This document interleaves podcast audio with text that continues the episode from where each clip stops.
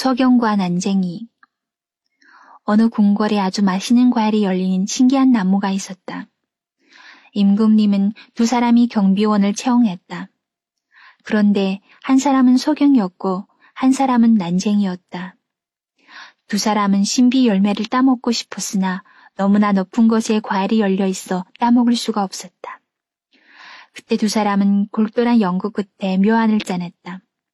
소경이 난쟁이를 어깨 위에 태우고 실컷 열매를 따먹었다. 임금님은 열매가 없어진 것을 알고 두 경비원을 문책했다.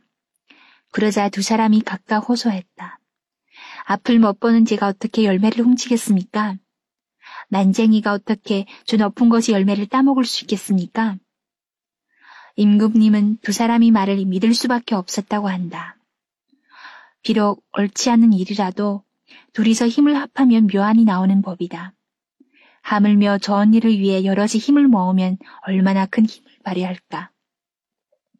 협동은 불가능을 가능으로 바꾼다. 사람이 역경을 만날 때 가장 필요한 것이 가족들이 도움이다.